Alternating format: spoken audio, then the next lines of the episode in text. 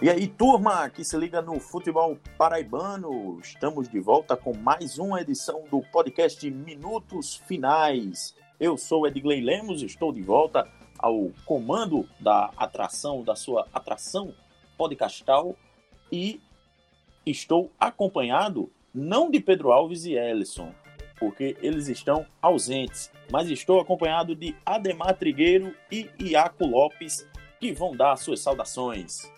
E aí, turma, como é que vocês estão? Fala, Edgley. Bom dia para você e para quem está ouvindo. Eu não sei que horário vão ouvir, então bom dia, boa tarde, boa noite. É, vou dar um olá, né? Acho que é melhor. É sempre um prazer estar participando aqui com vocês. Massa, massa demais. E aí, Ademar, o que é que você nos, nos traz de, de, boas notícias? Pois bem, como disse aí o, o Iaco, né? Bom dia, boa tarde, boa noite, ou olá, como preferir. Enfim, um prazer mais uma vez estarmos juntos aqui para a gente falar sobre essa, esse final de semana, né, no futebol paraibano. Bom para uns, complicado para outros. A gente fala sobre tudo isso, dá uma refletida e dá umas pistoladas também, né?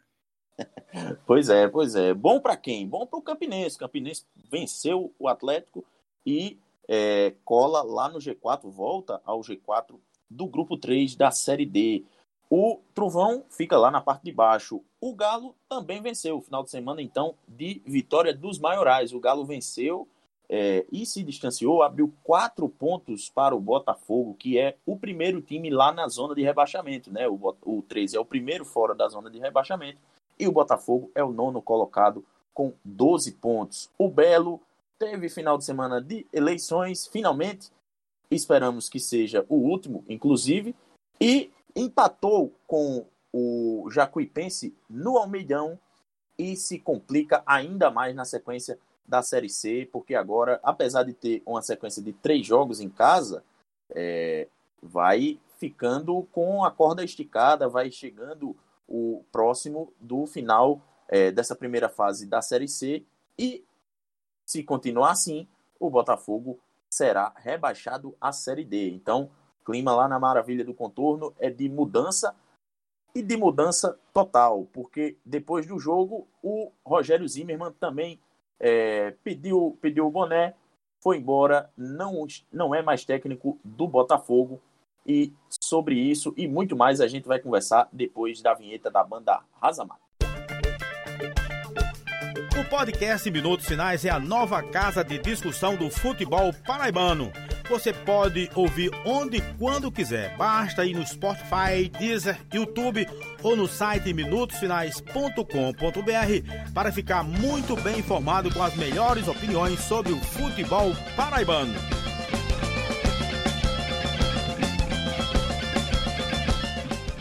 De volta com a edição 53 do Minutos Finais. E antes de a gente começar os, os debates, as nossas análises, é, eu queria lembrar ao pessoal da nossa parceria com a Chique Chique Oficial lá no Instagram, porque é, quem está nos ouvindo no dia de lançamento do podcast ainda tem tempo de participar do sorteio que a gente está é, organizando com a Chique Chique e com o pessoal do FutePB. Então, você acesse lá o nosso Instagram, veja lá a foto oficial e participe siga-nos, siga-nos no Instagram, no Twitter, enfim. Mas para participar do sorteio, basta seguir no Instagram é, o, a nossa arroba, minutos, underline, finais, o a arroba do, da Chique Chique, o Chique Chique Oficial, e o FutPB, que é, também é nosso parceiro, é, sempre aparece por aqui, sempre traz informações do futebol amador e do futebol profissional aqui na Paraíba. Então, turma, é, vamos começar né, o, o, os, as nossas análises, os nossos debates, por, mas vamos começar pelo, pelo primeiro jogo da, dessa rodada de, de, de jogos das equipes paraibanas. É, no sábado, o, o Campinense recebeu o Atlético de Cajazeiras no estádio Amigão, e aí venceu o, o, o Truvão por 2 a 1 é, Não diria que devolveu né, o, o, o, o placar é, de lá do primeiro jogo, né? Do, do, jogo lá no Perpetão, que o Campinense é, é, perdeu por, por 3 a 0 Mas é, mas consegue uma importante vitória contra um é, contra um adversário direto na briga pela, pela classificação, apesar de do Atlético estar na parte de baixo da tabela, na sétima colocação. E, é, e Ademar Trigueiro, eu queria começar por você. Eu quero saber o que é que a gente pode destacar dessa atuação, dessa vitória do Campinense por 2 a 1 sob o comando mais uma vez do Hélio Cabral. E é, o que é que a gente pode destacar, né? Teve gol, inclusive, do, do Rafael Ibiapino, voltando a marcar é, é, é, depois daquela reta final do Campeonato Paraibano e início da, da Série D, bem, bem complicado. É, enfim, queria que você desse os destaques desse jogo do Campinense, essa vitória do Campinense por 2 a 1 Pois é, amigos, foi uma vitória importante para o Campinense, né? Se recoloca, em especial nessa reta final de Série D, faltando quatro jogos para o término da primeira fase, se recoloca no G4, abre três pontos de vantagem para o Afogados, que é o primeiro time fora do G4. É bem verdade que o grupo está bem é, dividido, tem o bloco lá de cima com América, Salgueiro e Floresta já praticamente classificados. O Floresta é quem precisa tomar mais cuidado, senão acaba é, cochilando e perde a vaga. Abaixo vem Campinense, Afogados, Globo, Atlético de Cajazeiras e Guarani de Sobral, todo mundo meio que no mesmo bolo, mas nesse bolo o Campinense conseguiu ganhar uma gordura, tem pelo menos três pontos de vantagem para todos esses concorrentes. Antes de a gente destacar os pontos positivos, a gente precisa, eu acho que a gente precisa refletir o desempenho como um todo. O desempenho não agradou, apesar da vitória, porque é, o treinador Hélio Cabral, na minha humilde opinião, entrou em campo de uma forma muito contestável, embora tenha recebido alguns elogios por parte da crônica esportiva e também de alguns torcedores. Mas, ora, é, ele não tinha um primeiro volante à disposição, haja visto que o Neto e o Júnior Gaúcho estavam entregues ao departamento médico, e entrou como volante de ofício propriamente apenas com o Bruno Menezes. O segundo volante, digamos assim, quem auxiliava o Bruno Menezes, tanto na marcação quanto na transição defesa-ataque, era o Echeverria. E de cara eu já acho isso inadmissível. Por quê? Porque o Echeverria já havia atuado assim sob comando do Givanildo Salles e já não vinha rendendo, dada a ausência de um outro atleta que pudesse fazer este segundo volante. E o Hélio Cabral estava aí o tempo todo, né? O Hélio Cabral chegou para ser um auxiliar interino, um auxiliar permanente do Campinense, inclusive assumiu interinamente na reta final do Campeonato Paraibano, enfim, ele já estava aí desde essa volta do futebol, né? Então ele viu todo esse processo e é inadmissível que ele tenha optado por insistir em algo que já estava mais do que claro que, que não funcionava.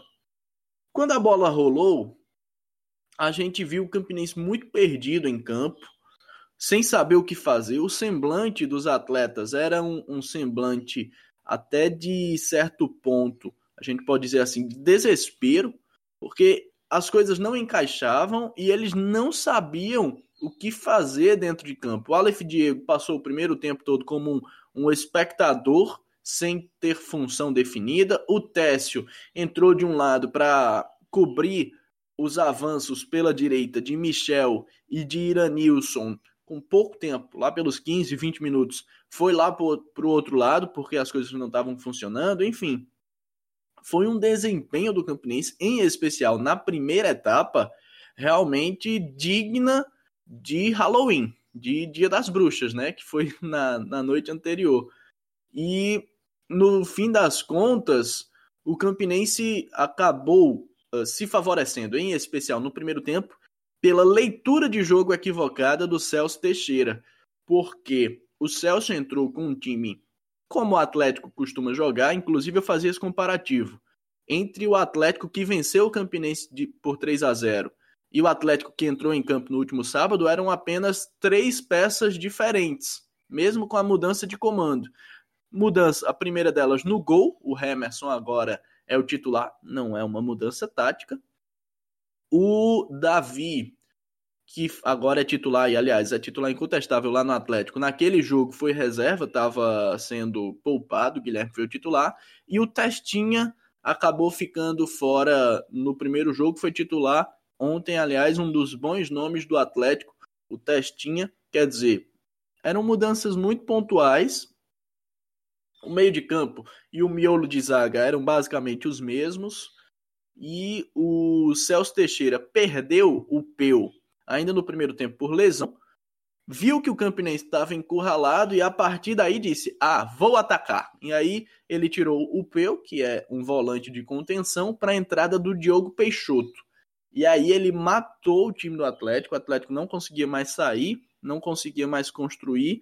E não fosse isso, certamente se o Atlético tivesse mantido o ritmo, poderia não ter acontecido, mas tinha futebol, a gente pode dizer assim, tinha o domínio da partida para descer para o intervalo ganhando de 1, 2 a 0 sem maiores dificuldades e aí a missão do Campinense na segunda etapa ia ficar bem mais delicada. No fim das contas, o Matheus Regis fez a sua estreia, entrou no intervalo, destruiu o jogo e o Campinense acabou chegando a uma vitória por 2 a 1 fez o primeiro gol logo na saída de bola, levou o empate e aí poucos instantes depois fez o segundo gol, gol do Rafael Biapino, que voltou a marcar depois de 12 jogos e instantes depois, que era o momento em que o Atlético ia pressionar, o Celso Teixeira acabou celçando, deu um escorão no Alex Travassos, caiu lá fazendo maior cena, acabou expulso o Celso Teixeira,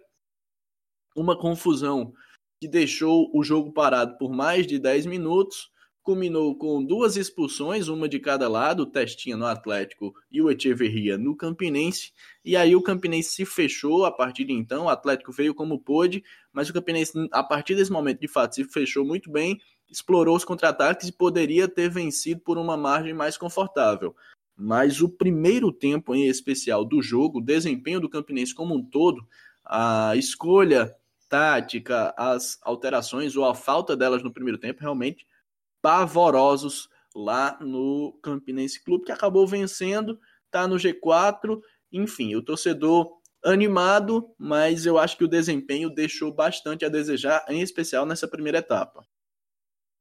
Ô, Iaco, e antes de, de você é, falar um pouco do jogo, queria destacar a, a estreia, né? Como o, o Ademar falou, a estreia do Matheus Regis, né? Porque ele chegou vindo do 13, mal jogou lá no Galo, saiu do, do bairro de São José e foi para o Renatão e fez uma estreia, diria, muito boa, né? Entrou muito bem no, no, no, no segundo tempo, deu passe para o gol do, do Rafael Biapino e, e, enfim, é uma, surge como uma, uma boa alternativa para esse campinense que carece de qualidade, né? Tem muita quantidade, muitos jogadores no elenco, mas falta um pouco de, de qualidade é, é, em determinadas peças para que o time deslanche nessa Série D.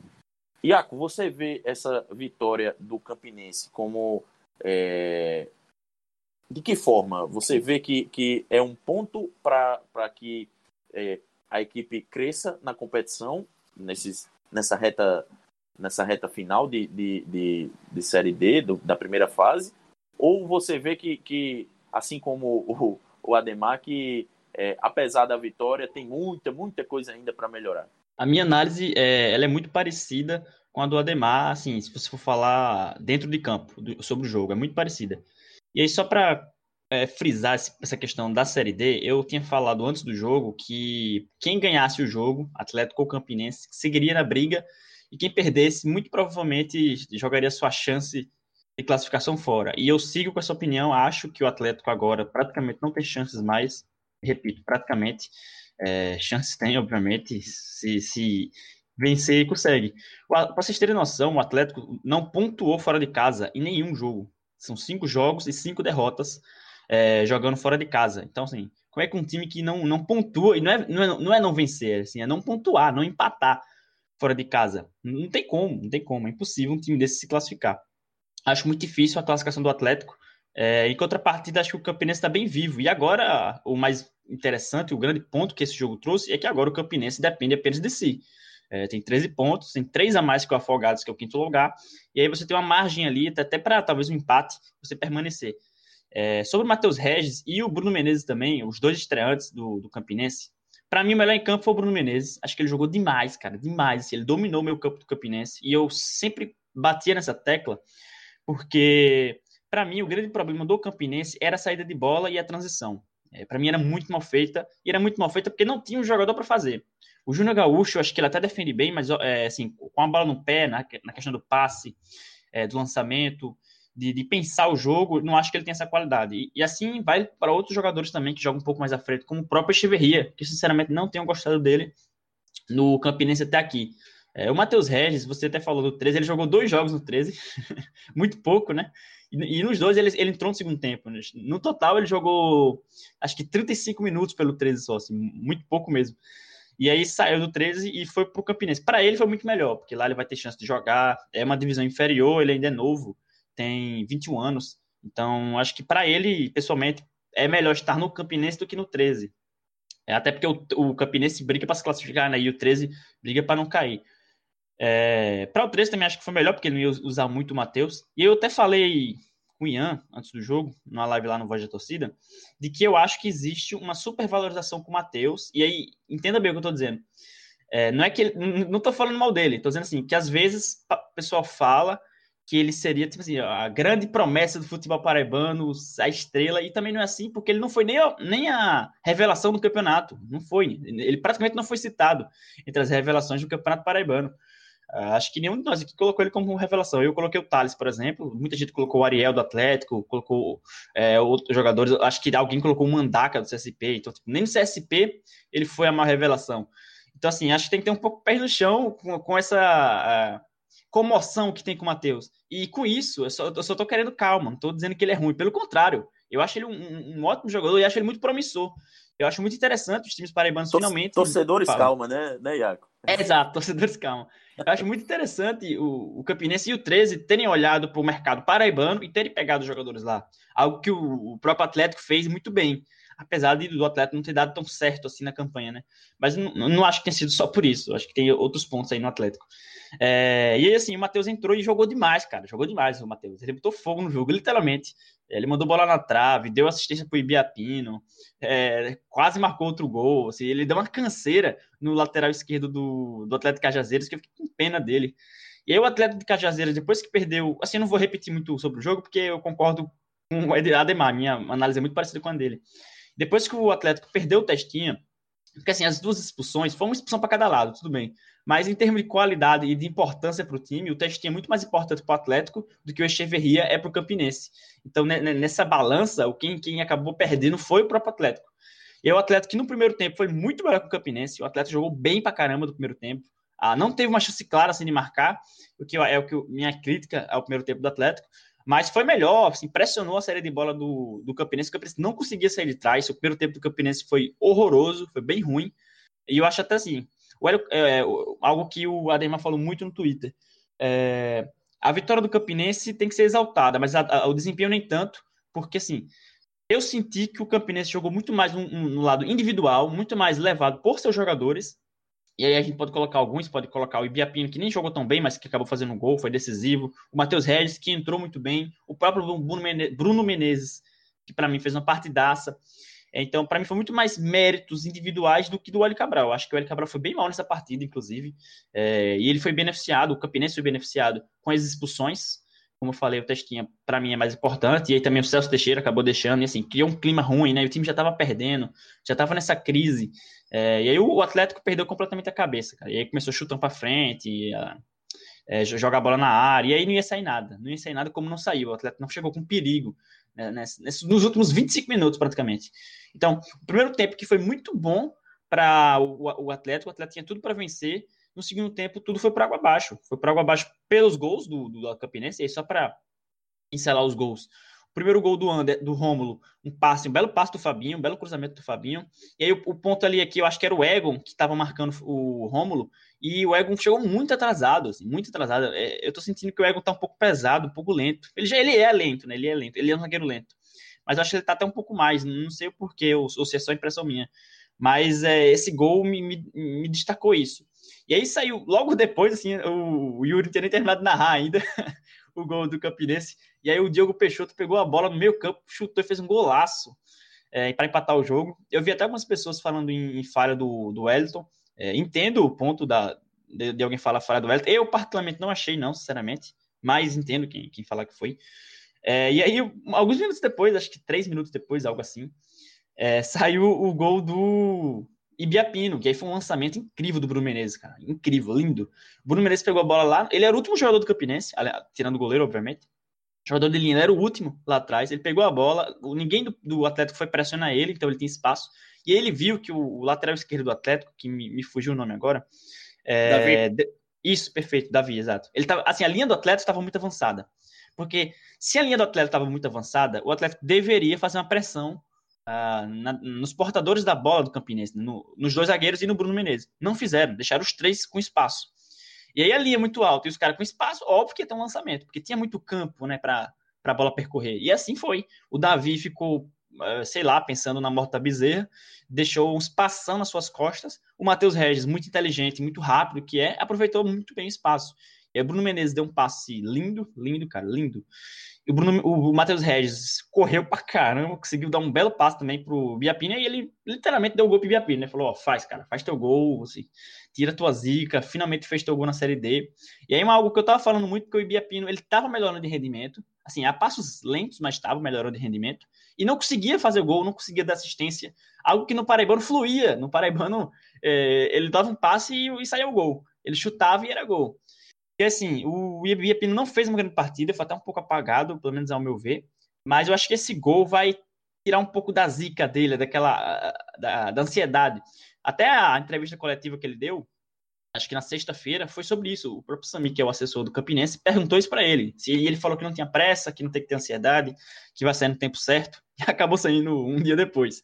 É, bom para ele e bom para o Campinense, porque o Ibiapino é o cara que mais participou de gols, assim, disparado nesse ano. Inclusive, ele é o cara que mais participou de gols no, no, futebol paraibano.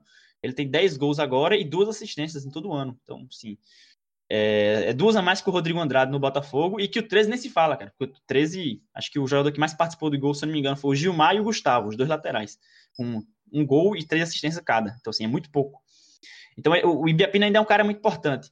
E só para finalizar essa minha fala, o grande ponto do Campinense, que pode ser é, o diferencial do Campinense no, na reta final é jogar em casa, porque o, o Campinense em casa está muito forte. O Campinense não perdeu ainda em casa. Os únicos times que não perderam em casa é o Campinense e o Floresta. A diferença é que o Floresta ganhou dois, empatou três. O Campinense ganhou três, empatou dois.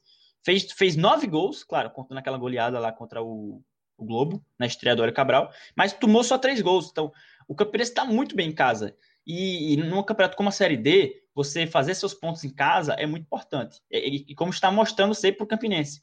Porque, no, no, fim das contas, é isso que vai fazer a diferença. Porque fora de casa é difícil você jogar. É difícil. E aí você não pode ser o atleta Cajazeiras, que não pontua, que perde todos os jogos. Mas você também não pode ser. Você não precisa ser o América, que é o cara que vai, vai fora e ganha também. O América não perdeu jogando fora de casa.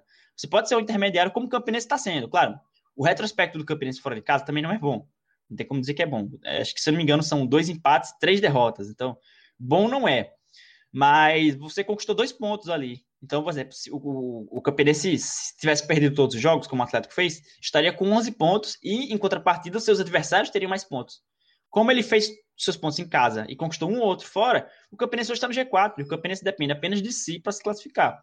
Então, é muito possível a classificação do Campinense. Agora sim, é, próximo jogo contra o Floresta, fora de casa, é, eu acho que tem que abrir bem o olho e, e, o torcedor do Campinense não pode, não pode se iludir, não. Porque eu, eu ainda não senti firmeza nessa atuação do, do Campinense, apesar da vitória. Acho que o Hélio Cabral ainda não, não, não conseguiu colocar um esquema assim dele, sabe? De falar, pô, o Hélio Cabral mudou o time. Ele tirou tal jogador, colocou em tal lugar e mudou o time. Único, a única coisa que eu consigo ver ali é que ele realmente tirou os três zagueiros, né? E, mesmo assim ele colocou o Bruno Menezes para jogar bem recuado. Então, é, ele é o volante, mas que joga muito próximo dos zagueiros. Então nem foi uma mudança tão drástica assim. É, então acho que só precisa ter um pouco mais de calma para não se iludir, porque vai que no final o cara, o Campinense não passa e aí o torcedor vai ficar né, revoltado. E aí é, são vários, vários processos que chegaram até aquilo. Mas acho sim que tá, o Campinense está bem vivo na luta ainda. E olha, eu acho que o, o, o Hélio Cabral, acho que se você estiver esperando que ele vai mudar o time, fazer uma ter uma grande sacada e, e, modificar a forma de jogar do Campinense, acho que é bom você esperar sentado, porque eu acho que exatamente acho que não vai acontecer não, viu? porque é... É, é, Hélio passa a impressão, pelo menos de, de longe, né, e de bem longe, uns 120 quilômetros de distância, é, de que de que é, não é não tem o perfil de treinador de futebol, né? Ele a vida toda foi preparador físico, auxiliar e, e assim, é, do que a gente vê ele, ele, ele falar mesmo sobre futebol, é, não passa essa impressão. Eu, eu, vejo muito mais que ele vai, vai fazer um, um, arroz com um feijão e, e, e, ajeitar ali a defesa, ou, no máximo, ou, ou é, já fez muito, né? Que foi mudar a forma da defesa se posicionar, com, com agora é, joga numa linha de quatro, é, mas não, não acho que vai modificar muita coisa, não. Vai no máximo trocar uma peça por outra é, e, e, ser muito mais um motivador do que um, um treinador mesmo. Enfim, né? De, de, ser um treinador como ele até se vestiu como fazendo cosplay de, de Vanderlei Luxemburgo, né? Na, na, nessa última partida com, com, com, o blazer e, e uma calça jeans, aliás, muito bem vestido, à beira do gramado. Fala, Ademar. Na verdade, ele tá assim, fazendo esse cosplay do, do Lucha já desde o Paraibano. Sempre que ele vai treinar a equipe, ele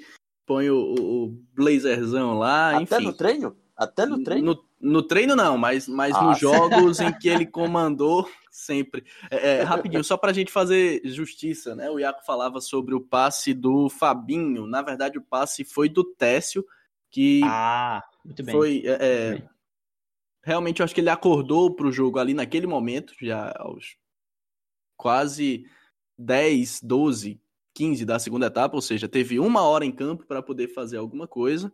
É... E uma outra situação é justamente isso que o Edgley falava, né? O que tudo indica, o Hélio vai ser ele até o final realmente, porque o grupo gosta dele, deve se destacar. Eu estava presente no estádio Amigão fazendo a cobertura da partida e ao término da, do, do jogo, né? muita festa por parte dos atletas do Campinense, pareciam, é, parecia que tinham conquistado um título. Eu, eu não lembro assim de ver tanta festa por um jogo num curto espaço de tempo, assim. Quem comemorou muito, por exemplo, da forma como o Campinense comemorou, foi o 13 quando venceu o Botafogo na semifinal do Campeonato Paraibano, ou seja, era uma vaga para uma final, era uma importância diferenciada. E o pessoal é, comemorou muito lá no, no Amigão Campinense. Hélio é, tem bem mais esse perfil de motivador. Basicamente, ele vai escalar o pessoal que se entenda dentro de campo. Se precisar fazer alguma mudança muito drástica, não, não se espere muito dele, mas ele vai ser mais esse perfil motivador. O grupo gosta dele e o torcedor do Campinense precisa se conformar de que vai ser assim até o fim. O que preocupa é que, ao que tudo indica, a preço de hoje, o Campinense, em tese, briga pela última vaga do grupo a3 e, nesse caso, jogaria contra o primeiro colocado do grupo A4, que hoje é o ABC de Natal, comandado por Francisco Diá, que é um Grande cara Diá. que entende muito taticamente, né? Esse não conhece, não, o Campinense. Né? Não, e de tática também não conhece nada, né? Então, imagine, Francisco Diá enfrentar um time que não tem lá uma tática tão bem definida. Vai fazer chover, né? A tendência, pelo menos, é essa. Pois é, é, isso, acho que de Campinense e Atlético a gente deu uma passada legal. Eu queria destacar que o Atlético né, já não vai poder contar mais uma vez com o Celso Teixeira à beira do gramado. Por quê? Foi expulso também, né? Na, na confusão que ele mesmo in, iniciou. É, é, Normal. É, pois é, ele foi expulso e desfalca o Atlético, pelo menos por, por, por esse próximo jogo, diante do. É, o próximo jogo do Atlético é contra o Guarani de Sobral o lanterna, né, da, da, da do Isso. grupo. E o detalhe é que o Celso Teixeira foi oficialmente regularizado, foi oficialmente treinador do Atlético na sexta-feira, né? É bem verdade que ele comandou a equipe contra o Afogado, é só que ele assinou a súmula como auxiliar. como treinador, foi o primeiro jogo. Primeiro jogo tá prontamente, então, e... suspenso para o segundo, né? E, so, e, sobre isso, é, eu achei interessante que com a, o novo jeito de fazer futebol, que é sem torcida, quando o treinador é expulso, ele pode ir para arquibancada, assim. Sempre foi assim, né? Sempre que o treinador é expulso, o treinador pode ir para arquibancada. Só que agora não tem mais torcida, então o cara fica ali na beira do gramado, conduzindo o time do, do mesmo, jeito. jeito. É. Não muda nada.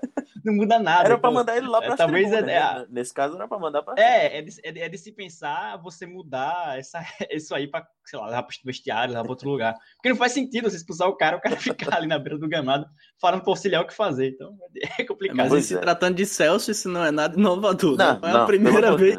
É, não, é a primeira claro, vez que ele exato. foi expulso e ele já tá muito habituado a ser expulso e correr pra arquibancada. Isso é uma terça, isso é uma terça-feira comum na vida de, de, de Celso Teixeira, expulsão no, no jogo de futebol. Tanto que quando ele saiu, ele, ele saiu falando com todo mundo ali na, no, no na arquibancada, que já conheci todo mundo, já falando com todo mundo, se sentia em casa. Ai, ai. Mas agora subindo de divisão, né, pra gente falar do, do, do 13, que venceu é, o, o, Ferroviário, conquistou um resultado importantíssimo é, nessa briga contra o rebaixamento. É, o 13 foi até o estádio Domingão, lá em Horizonte, e saiu com, com, com a vitória, né? Apesar do, do Ferroviário ter tido um pouco mais da posse de bola, mas ter sido muito mais arame liso do que, do que qualquer coisa, não, não ameaçou muito o Galo. É, é, há de se destacar ainda né, que o Andrei o, o, o fez uma, uma, sequência de defesas muito, muito bonita na, na é, numa, numa, dessas ofensivas do, do Ferroviário, né, que apesar de não ter, terem sido tantas, quando chegou levou muito perigo, é, é, que o Andrei acabou é, parando todas as tentativas. E aí o, o Neto Baiano, o estreante da tarde, é, acabou decidindo a favor do, do, Galo. E queria saber de vocês com, com depois dessas dispensas, dessa chegada do Neto Baiano, é, o que é que a gente pode esperar do, do 13 nessa sequência aí de, de Série C? Porque abriu quatro pontos para o Botafogo, que é o nono colocado, ainda é o, o oitavo colocado, o 13, na, na, é, na beira né, da, da zona de rebaixamento, mas para voltar à zona de rebaixamento agora, precisa de duas, duas, é, duas rodadas, né? Já que o Botafogo teria que, que vencer duas partidas para poder ultrapassar o Galo. É, dá para dizer que mudou a situação do, do 13 pelo menos para esses próximos dois jogos? O... Primeiro, é, o, o Neto Baiano fede a gol, né? é. Isso aí, acho que não precisa nem comentar. Impressionante, cara. A bola, o, o cruzamento ia saindo para fora. O Douglas Lima conseguiu salvar o cruzamento. O, o Neto Baiano simplesmente estava no meio da área esperando a bola sozinho, sem goleiro. É um negócio impressionante. A bola, a é, bola procura o. O 13. Né? e foi isso mesmo. a bola procurou ele. É um negócio impressionante. Parece que ela é teleguiada. Eu, ia lembrar, eu ia falar, lembrar ao pessoal que acompanhou o futebol muito no, no, início dos anos 2000, quem era muito assim, fedia gol, era Inzaghi, né? Inzaghi, o cara chutava a bola, arrumava um, um, jeito de bater nele e entrar no gol. Então, é, artil... é negócio que Inzaghi assim, que substituía nada menos que Chevchenko, né? Somente. Exatamente. é, vamos, vamos falar Neto Baiano que é, é melhor que esses dois. É. Vamos, vamos, ficar por aqui. mas assim, o 13 ele ganhou uma folga boa na luta contra o rebaixamento, mas vendo agora no, no término da rodada, na verdade nem foi uma folga tão grande assim, é uma folga, é só uma respirada mesmo, porque o próximo jogo do Botafogo é contra o Imperatriz em casa, então vamos colocar que o Botafogo ganha, assim, provavelmente, né? Vai que acontece alguma coisa e não ganha, né? Sei lá. A fase do Botafogo não é boa, mas é, provavelmente vai ganhar o jogo. E aí essa gordura que o Campinense criou, ou que o 13 criou, é, vai por água abaixo, né? Não existe mais gordura. A diferença é ficar de um ponto só de um para outro. O que essa rodada me mostrou é que, de fato, cara, a briga por rebaixamento hoje é 13 Botafogo. Apesar do Paysandu ter a mesma pontuação do 13, o Jacuipense ter só um a mais e o Ferroviário também ter só um a mais, está todo mundo muito próximo. Mas a, a briga tá entre esses dois, cara. Acho muito difícil um outro time ser rebaixado aí. Talvez, assim, porque o Paysandu tá numa queda muito grande, né? Mas trocou de, trocou de treinador agora. E aí na próxima rodada tem um, um, um duelo interessante. Vai ter Jacuipense e Paysandu. E aí o Paysandu tem 16 e o Jacuipense tem 17. Então, se alguém perder esse jogo, esse que perder vai ficar lá embaixo, assim, muito próximo do Botafogo e 13. Porque o Botafogo provavelmente vai ganhar e vai chegar a 15, e o 13, o 13 pega o Remo fora, então é um jogo mais difícil. Mas vamos dizer que o 13 conquista empate, vamos ser positivo, né? Conquistou empate, chega aos 17. Chegando aos 17, o 13 passaria o Paysandu se o Paysandu perdesse, e se for o Jacuipense, ia igualar o Jacuipense. Então, você ganharia um amigo aí nessa briga contra o rebaixamento. Uh, isso foi empate também, os dois times continuam ali na, na, na, nessa situação ruim. E o Ferroviário também está por ali, o Ferroviário não vem bem, vem muito mal nos últimos jogos. E aí, qual, qual a diferença do campeonato do 13 para o campeonato do Botafogo? É, em termos de vitória, é quase igual, né? O 13 conquistou, venceu o Imperatriz duas vezes, o Botafogo venceu um e vai pegar agora na próxima rodada, provavelmente vai ganhar. O Imperatriz tomou 6x1 do Santa Cruz em casa, nessa rodada agora. É, o Botafogo venceu o Ferroviário e o 13 também venceu o Ferroviário. Qual a diferença aí? É que o 13 venceu o Botafogo, o confronto direto. Então, o que está deixando o Botafogo hoje na zona de rebaixamento é essa derrota por 13 no Amigão. E aí, como é que o Botafogo fica na, na Série C? É vencendo o, o 13 em casa. É possível vencer, obviamente. É, ainda falta muito tempo, então, quando a gente chegar lá, talvez a gente esteja uma situação diferente da que está agora e mude de opinião. Mas, apesar de ser no Almeidão, o jogo, pelo menos partindo do pressuposto de hoje, o jogo é muito equilibrado, assim, totalmente franco, qualquer um pode vencer. E aí, assim, tá muito aberto ainda para todo mundo. Eu até coloquei que o, que o Botafogo tinha comprado essa passagem de ida pra Série D. E tá muito aberto mesmo, né, né Iaco? Porque, muito, vê muito. Só, olha só que maluquice. O 13 é o oitavo colocado. 10, 16 pontos. Tá a dois pontos, né, do G4. A dois pontos do Manaus, que, que é o quarto colocado, meu amigo. Exatamente. Inclusive, em, te, em termos de classificação, ainda dá pra pensar. Pois é, pois é. Óbvio que não deve ser o foco, mas quem não. pensa jogo a jogo é possível. E mais do que isso, pois se é. a gente parar para observar a tabela pelo retorno, né? Esses quatro jogos do retorno que boa, indicam, boa. de certa forma, o momento recente, a gente vai ver o Imperatriz lá embaixo, que, nossa.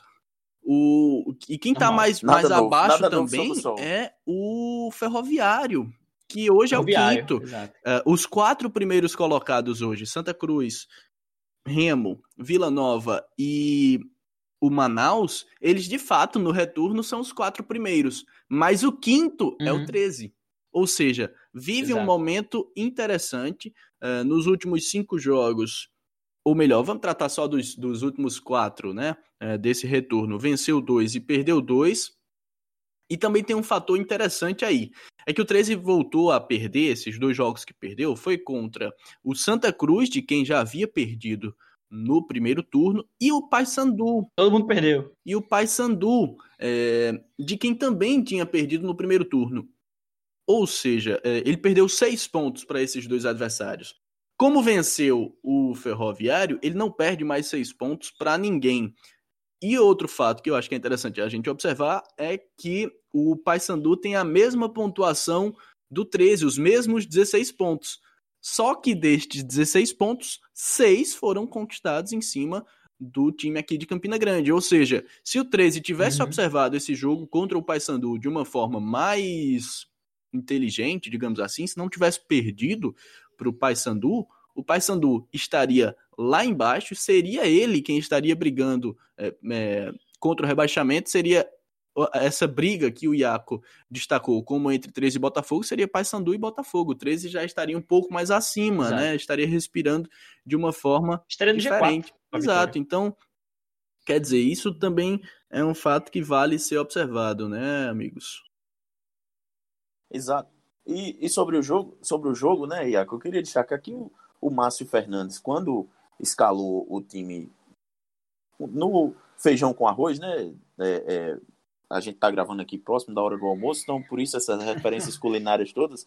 Mas é, quando o, o Márcio Fernandes fez o simples e escalou o time, o time que era mais próximo do ideal, né? É, é, o time vai bem, né? O time consegue é, é, sair de campo com a vitória. É, destaco ainda a, a, que ele botou no banco o Douglas Lima, né? Que entrou só no segundo tempo e tal. Douglas Lima, que desde que chegou não, não tinha sido é, né, reserva ainda. Se perdeu um jogo, foi por, por lesão ou por suspensão. Mas é, é, foi interessante ver o, o, time sem, sem o Douglas Lima. E aí o, o, o Márcio ele acaba ganhando opções né, para pensar o jogo de acordo com, com o adversário, com a forma de jogar do adversário, é, porque tem agora o, o, Neto Baiano, que aparentemente resolve um, um problema crônico do, do 13 desde do, do, do, campeonato paraibano, que é a falta de, de, de um cara que empurre a bola para dentro do gol. O time, em determinados momentos, até cria boa chance, mas quando chega lá na frente, na hora do camisa 9 aparecer, é, não existia. É, era o Frontini, era o Hermínio, era o Gilvan, que não é bem um camisa 9, mas é um, um bom jogador de lado. E aí é, acaba que o, o Márcio Fernandes ganha opções, né? Ganha opções nesse elenco do 13 que é que foi é, inclusive montado de forma muito desequilibrada, né? Tem, tem, e tem sofrido com isso agora nessa nessa nessa arrancada, né? Da, da rumo à fase final da, da, da série C, nessa primeira fase da série C. É isso, para pegar um pouco de, de o jogo dentro de campo, o 13 começou muito bem o jogo. Assim, os primeiros 15 minutos, o 13 estava muito bem, cara, muito bem. Marcando em cima, o Ferroviário não conseguia sair jogando. E aí, um grande ponto desse time do Ferroviário, do Marcelo Vilar, é que ele costuma fazer a saída com três jogadores, né? Bota o Vitão ali, o, deixa os três zagueiros e puxa o volante e faz essa saída com três. E geralmente funciona muito bem. Dessa vez não funcionou, porque o 13 estava com. Como o 13 estava com três atacantes, é, a ideia de você fazer uma saída de bola com três jogadores, geralmente, é você ter uma superioridade numérica em relação aos atacantes adversários.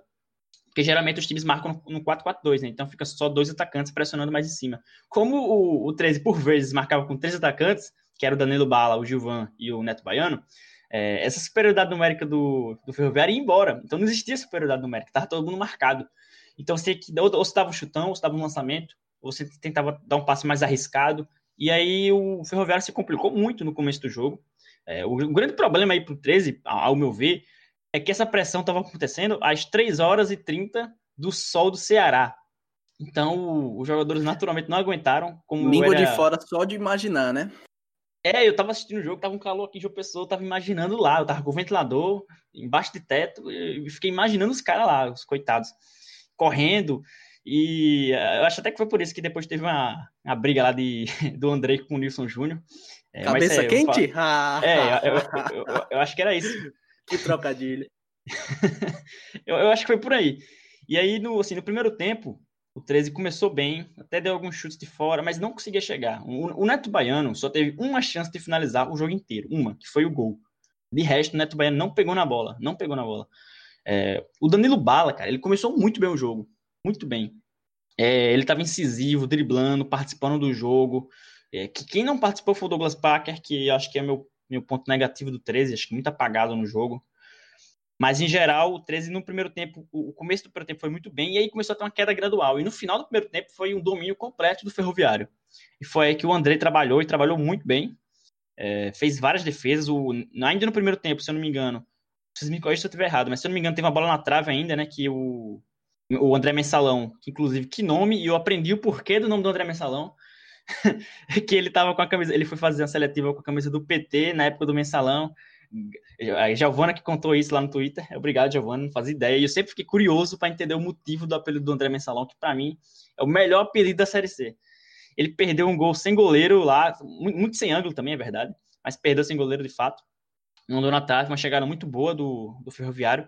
E aí no segundo tempo, isso se manteve. O Ferroviário começou muito bem no segundo tempo fazendo uma blitz na, na defesa do 13, mandou uma bola um travessão com o Kaique, uma bola muito perigosa, chegou, chegou perigo outras vezes também, então assim, o Ferroviário criou chance de marcar sim, criou chance de marcar e quase marcou, por muito pouco, questão de centímetros, que não abriu o placar. Mas como o futebol é algo maravilhoso, o 13 que não, não jogava bem, e não jogou bem no jogo todo, é, em uma bola o Gustavo cruzou, o Douglas Lima salvou o cruzamento do Gustavo, e, e mandou para a área para o Neto Baiano fazer o gol sem goleiro. Mas de resto, o segundo tempo do 13 praticamente não existiu. É, e o Márcio até mexeu no segundo tempo, botou o Wesley, por exemplo, para estrear e colocou ele de, de, lateral direito, tirou o Gustavo, deixou um time bem, bem, defensivo. Eu até achei que ele recuou demais, mais do que deveria. É, mas entendo, claro, eu, eu, não era eu que estava ali no, na beira do gramado precisando da vitória com emprego e jogo, né? Então eu não julgo, né? Eu estou vindo aqui de fora na minha casinha e sem arriscar meu emprego. Então eu entendo a postura dele de querer recuar muito o time, mas recua demais e, e podia ter sido perigoso. Não foi porque o Ferroviário não conseguiu chegar, não teve força para chegar com perigo, é, pouco atacou a meta do André no finalzinho do jogo, é, atacou mais no começo.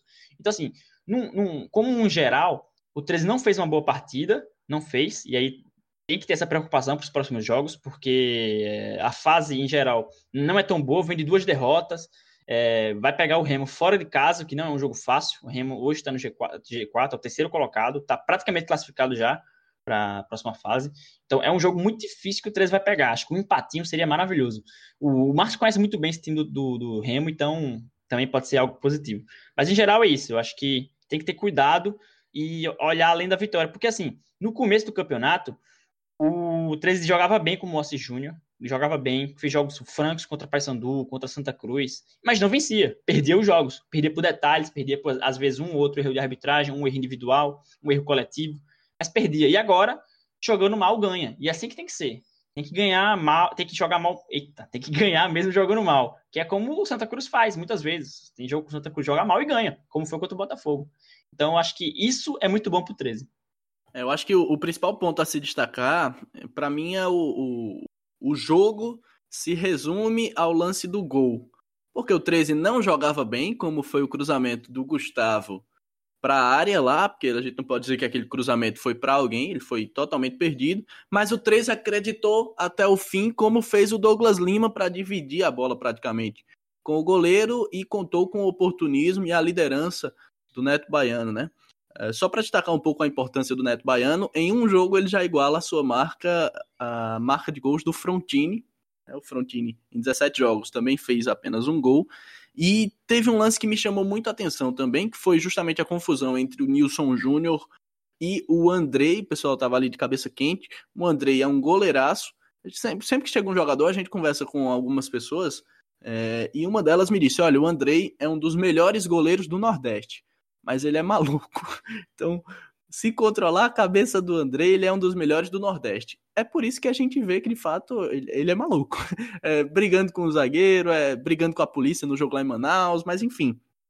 E no lance lá que, que houve essa confusão, Logo em seguida teve a parada técnica e o Neto Baiano foi quem chamou a galera e disse: Ó, oh, vamos sentar aqui, vamos, vamos conversar rapidinho. Chamou o Andrei, chamou o Nilson, chamou o Robson, que era o capitão, e ele, mesmo tendo chegado naquela semana, mostrou a postura de um líder. Isso é muito importante dentro de campo. 13 agora tem uma sequência não muito fácil nestes cinco jogos que lhe restam. Joga contra o Remo, que está no G4, tem está praticamente classificado. Joga contra o Manaus em casa Jacuipense fora. E estes, em tese, caso o 13 queira aspirar, almejar algo maior, serão confrontos determinantes. Depois joga contra o Vila Nova em casa na penúltima rodada e encerra sua participação contra o Botafogo fora de casa. É uma sequência bem interessante para o 13 óbvio, tá numa reta final, tudo é de decisivo, né?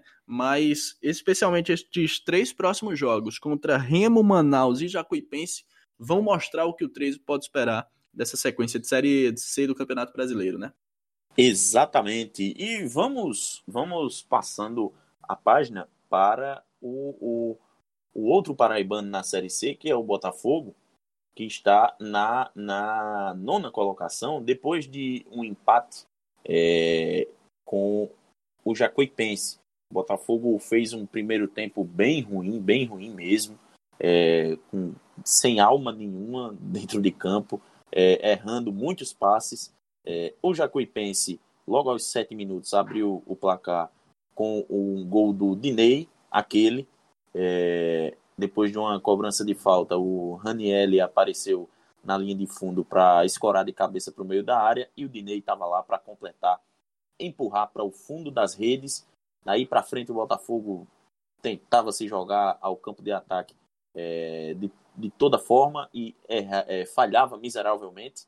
É, acabou que no segundo tempo o Rogério Zimmermann é, mexeu na equipe, botou o, o Fernando Júnior e o Mário em campo, sacou o, o Mineiro é, que o Iaco Lopes adora, o, o mineiro, é, e mandou a Sou campo também. cara. É.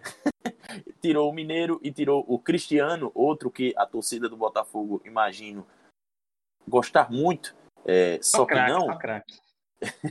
E, e colocou o Fernando Júnior e o Mário, que entraram bem, fizeram uma boa dobradinha ali pelo lado esquerdo, é, por onde nasceu, inclusive, o gol do, do Botafogo, o gol de empate, após uma falta que o, o, o Mário sofreu. Marcos Martins levantou a bola na área e o Davi Batista, David Batista, como queiram, é, empurrou a bola para o gol.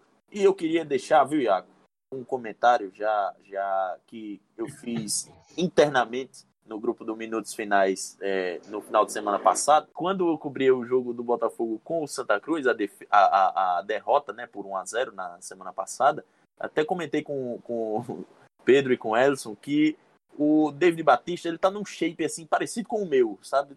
Barril de chope. É, é mais ou menos esse o meu shape, o shape do, do David Batista. É, tá bem parecido. O David Batista não tá com, com, com condição física de dizer que é um jogador de futebol. Tá muito E você tá, né? Porque se ele, se ele é, Pois é, é, exatamente. Então, o, o, o, o, o- mesmo assim, mesmo acima do peso, ele, ele conseguiu empurrar a bola pro, pro gol. É, e não- deu um mortal, viu, na comemoração. Deu um mortal, meu amigo.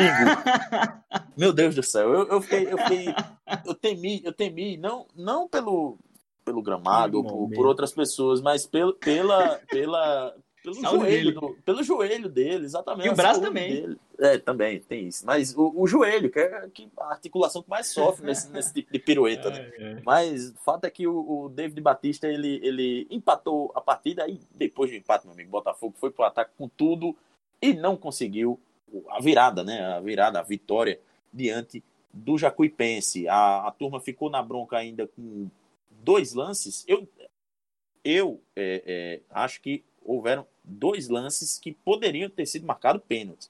Um deveria ter Uhum. sido, que foi o do, o do, o do Rodrigo. é, Rodrigo Andrade com o Jordan, né? Que a falta É. foi claramente em cima da linha e em cima da linha também é área, portanto, pênalti. É, mas o, o árbitro ele discorda, ele marcou falta fora da área.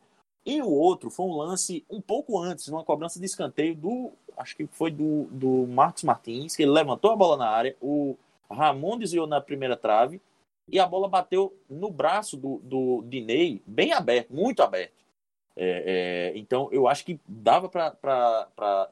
Óbvio, né? Se na Série C tivesse VAR, o, o Botafogo teria sido é, é, agraciado com um pênalti, acredito eu, pelo menos em um desses dois lances.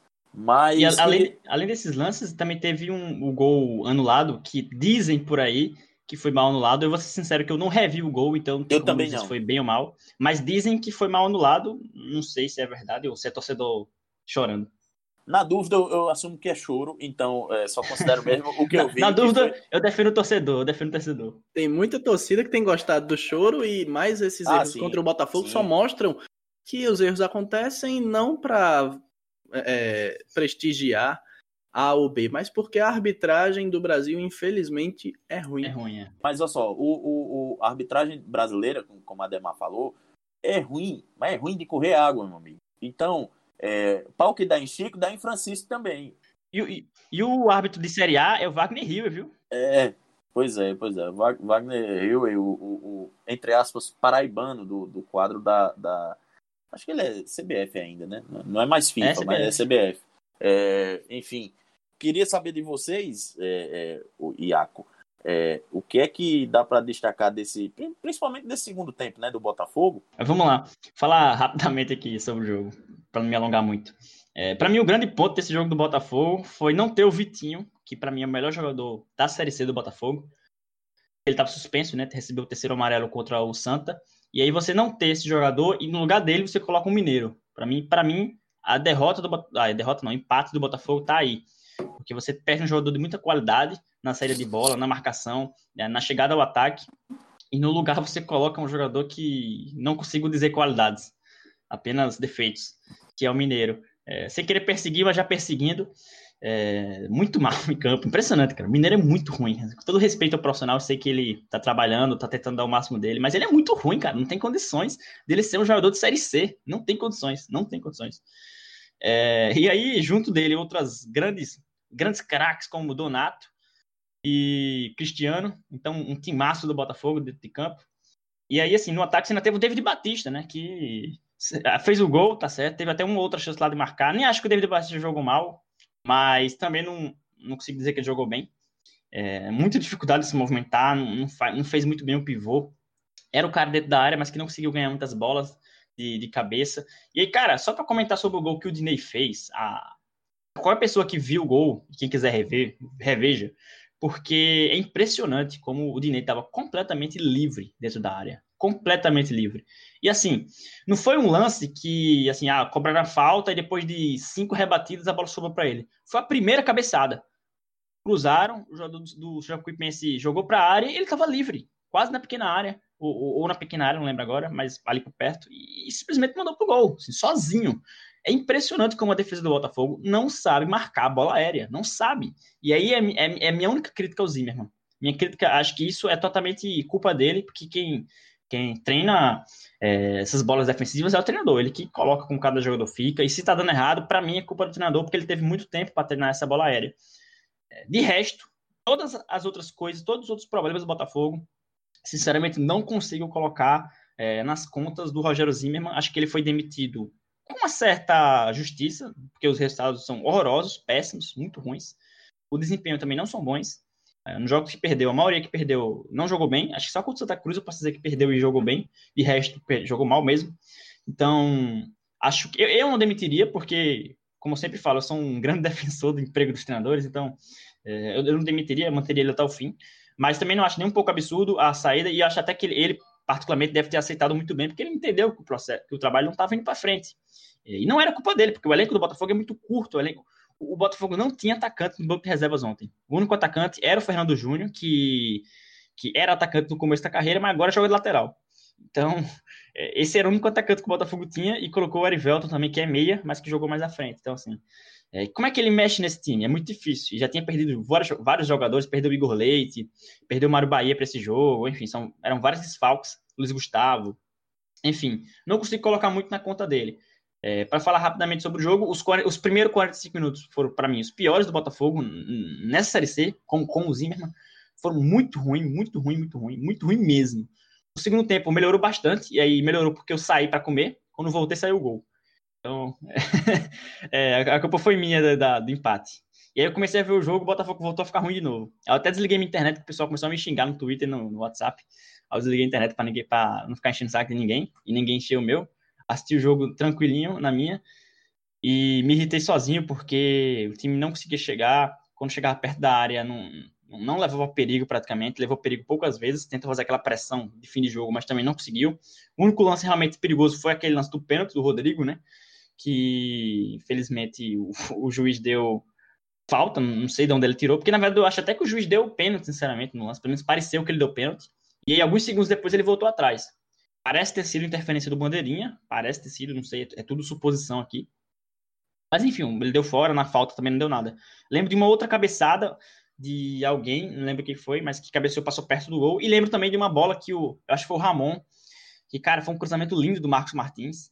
Inclusive, quando o Marcos sobe, ele, ele é bom, ele tem a qualidade no cruzamento, diferente do Cristiano.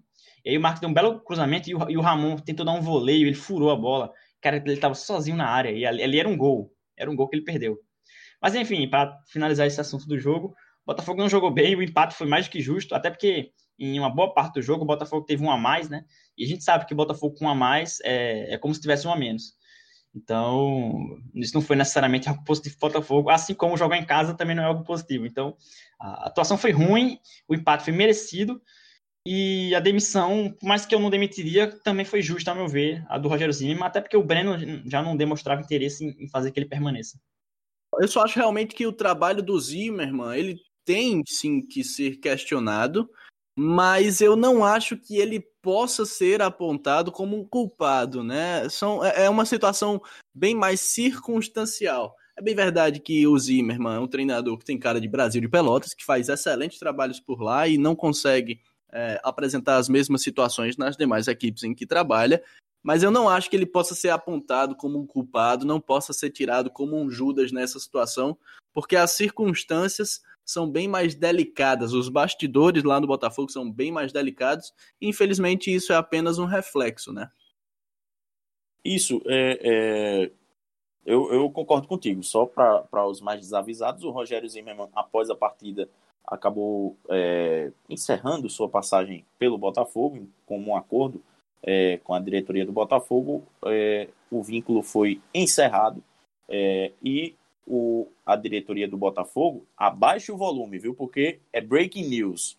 O novo treinador do Botafogo é Evaristo Pisa. Estamos em um eterno dia da marmota nessa pandemia. Ou seja, não sei se vocês já viram esse filme, é, é, é Feitiço do Tempo. Enfim, o personagem ele, ele vive num, num looping temporal em que, em que ele vive sempre o mesmo dia. Ele, ele é, acaba é, ah, eu sei que filme é Acorda, passa o dia todo, tal, não sei o que, dia da marmota, pipipi, popopó, e aí tá, ele, ele dorme e aí acorda e vive o mesmo dia no, no, no dia seguinte, enfim. Por, por muito tempo a gente está vivendo esse dia da marmota durante essa pandemia e, aparentemente, o Botafogo é, é, vai retornar com o Evaristo Pisa para essa sequência de cinco jogos aí que tem pela frente na Série C. É, é resolveu apostar no retorno do treinador que conhece o elenco, né? Ou pelo menos boa parte do, do elenco. O, o, o Rogério Zimmermann, ele conquistou 12 pontos apenas de 36 é, disputados durante a passagem dele. Ele fez 12 partidas com, com o Botafogo, é, sofreu 13 gols e, e, fez 10 gols, a equipe comandada por ele. E concordo em parte com, com o Ademar de que ele não, não é o grande culpado por, pelo, pelo, pela situação do Botafogo mas ele tem sim a sua parcela de culpa por não fazer, não conseguir fazer o time jogar é, é, de uma maneira diferente. É, apesar de que ele conseguiu, na minha avaliação, é, fazer um trabalho melhor do que o do seu antecessor, o Mauro Fernandes, né? Ele conseguiu. É, é, não é muito difícil. Exatamente. Exatamente, não, não precisava também de muita coisa para ele. o boné lá, né, Iaco? é mas, mas não precisava de muito também para ele fazer um trabalho melhor do que o do Mário, Mauro Fernandes. E, é, enfim, o, o, o, Zimmermann acaba por encerrar a passagem dele sem muito sucesso, deixa o time é, na nona colocação, na, na, na, disputa ainda na briga contra o rebaixamento.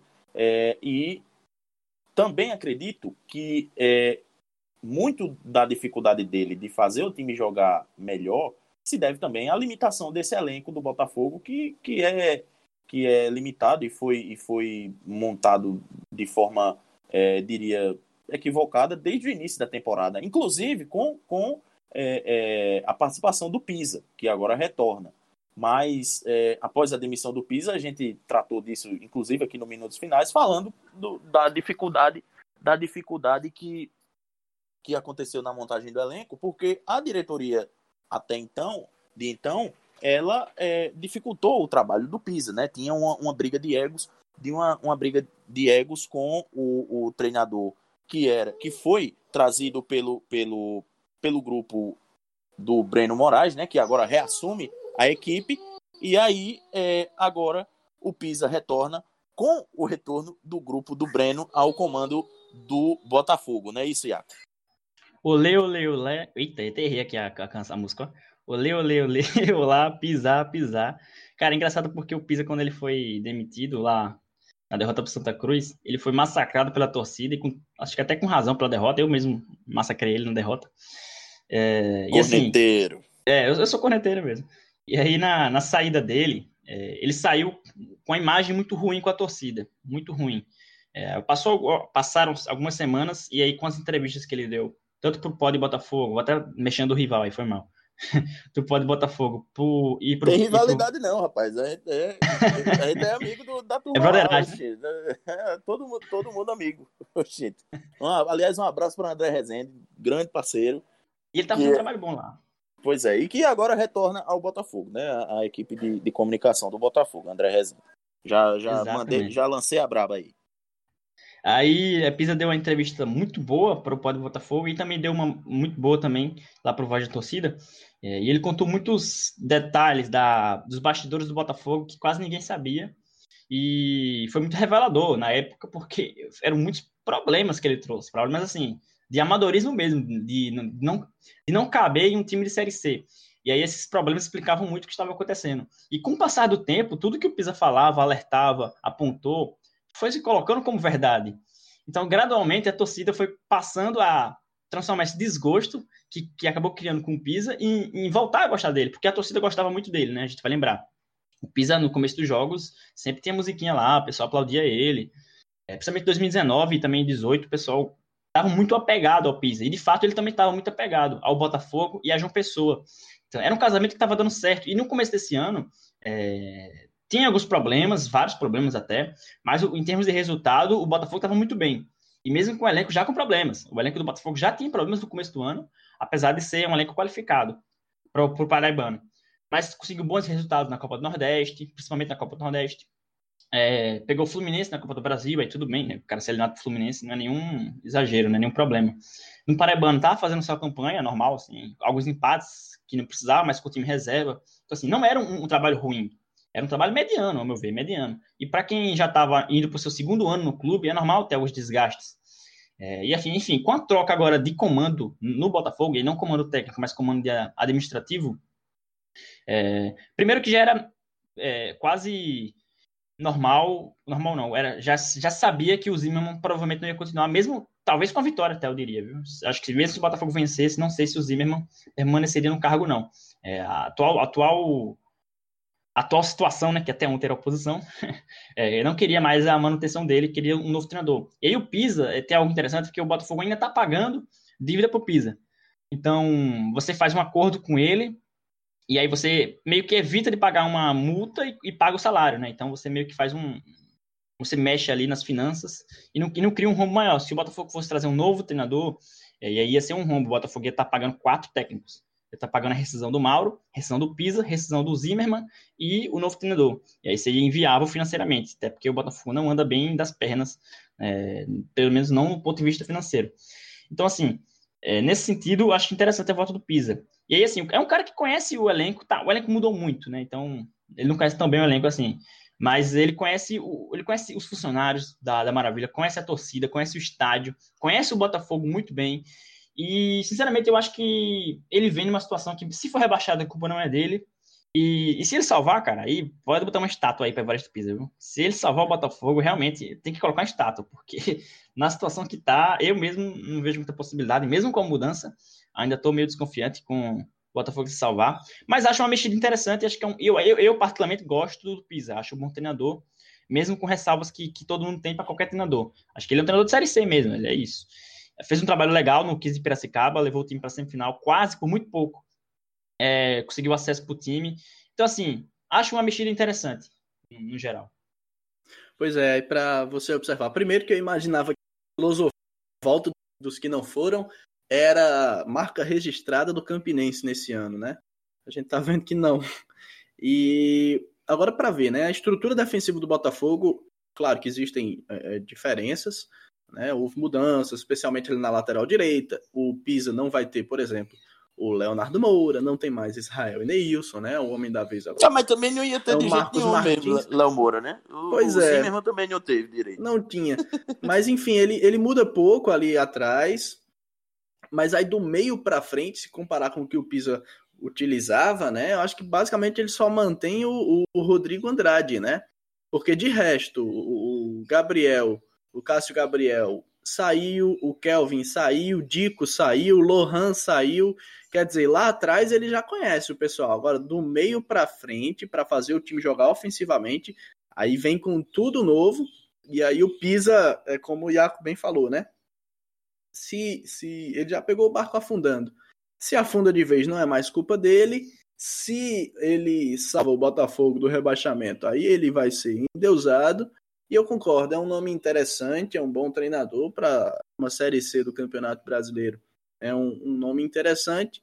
Fica a expectativa para ver o que é que ele vai conseguir fazer né, com esse Botafogo. É, nessa atualidade, se ele vai conseguir dar um, uma vida nova ao Botafogo. A primeira oportunidade é justamente contra o Imperatriz, né?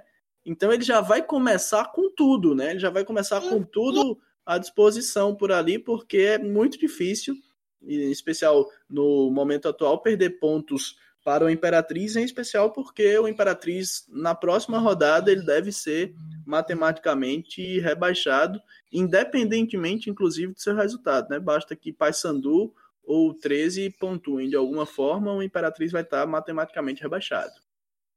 Pois é, o, o Evaristo Pisa vai ter um melzinho, né? Melzinho aí na chupeta pra, pra, pela frente.